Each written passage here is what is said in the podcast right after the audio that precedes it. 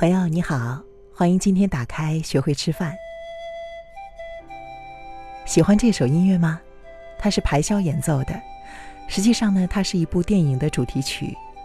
电影的名字叫做《邮差》（Postman），也是非常经典的一部影片。这首歌躺在我的收藏夹里很久了。我以前在我的节目中也放过，听到它，总是给人一种很宁静、很安好的感觉。就让我们在这样的心情下开始今天的朗读吧。我是楚笑，你是哪一位呢？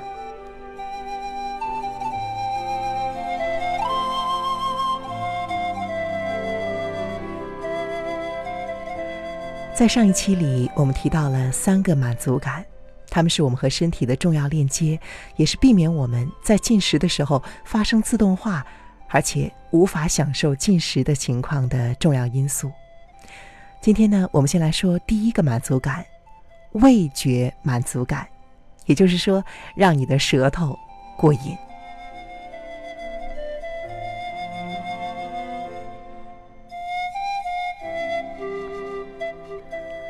有些食物的味道比较好，我们都知道这一点。我们也知道自己对于某些食物的偏好和其他人总是不同的。我接下来就用味觉满足感来描述食物多好吃以及它当下的味道。在我们饥饿的时候，食物会显得特别好吃，这是因为当我们需要热量的时候，味蕾变得比较敏锐。强烈的把这些讯息传送到大脑。当我们继续进食，尤其是吃的太快的时候，味蕾很快就会疲乏。不太饿的时候，疲乏的比较快；饿的时候比较慢。因此，食物在刚开始的时候总是比较好吃。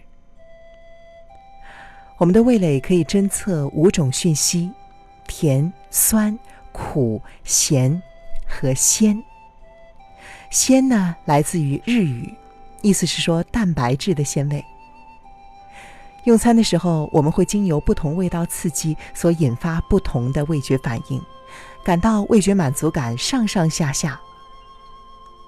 然而，无论食物在刚开始的时候有多好吃，我们的味蕾只能够在短时间之内完整的经验以及辨识味道。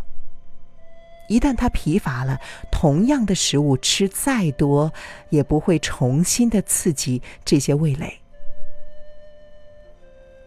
味觉的敏锐度可以重新被不同的食物刺激，但是对于这类食物的味觉也会渐渐的减弱。你可能会再次的回到第一个食物，希望重新找回更多的味道。比如说吃菜的时候，左叨叨右叨叨，虽然说它会有一定的作用。但是因为你已经没有那么饿了，这就会减低味觉的体验。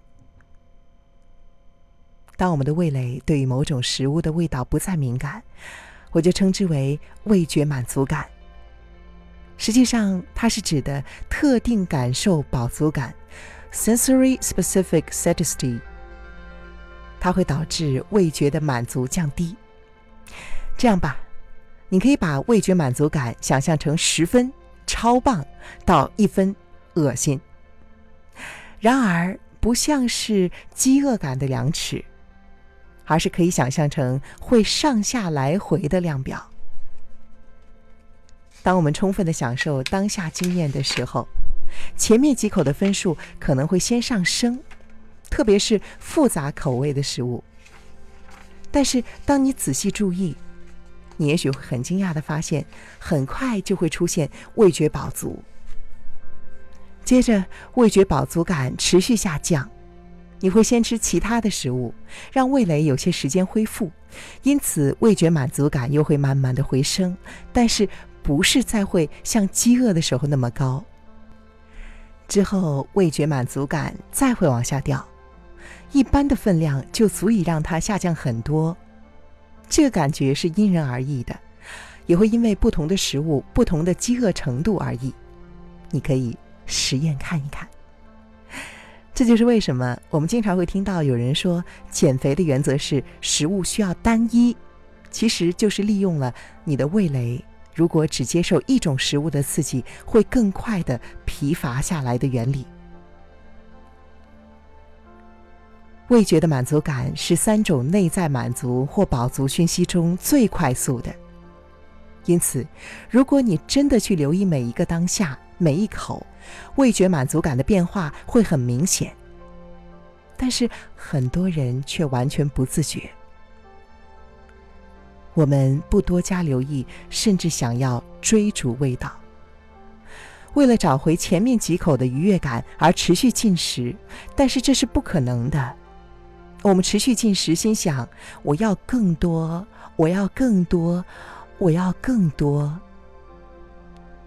事实上，我们却得到越来越少的满足，或是真正的愉悦。这个经验可能会引起类似成瘾的感觉，或者是在某些食物面前感到没有办法自我掌握。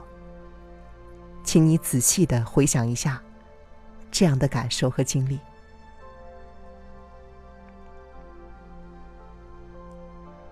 如果不经觉察，你可能会想要追逐甜点或是薯片当初的味道。然而，透过正念，你会发现咸味、高脂、甜味的食物，往往能够很快的满足味蕾，同样也会很快的使其疲乏，最后只剩甜腻、过咸或是油腻感。举个例子来说，我的个案会告诉我。他们没有办法从薯片中尝到真正的味道，只有咸盐的味道。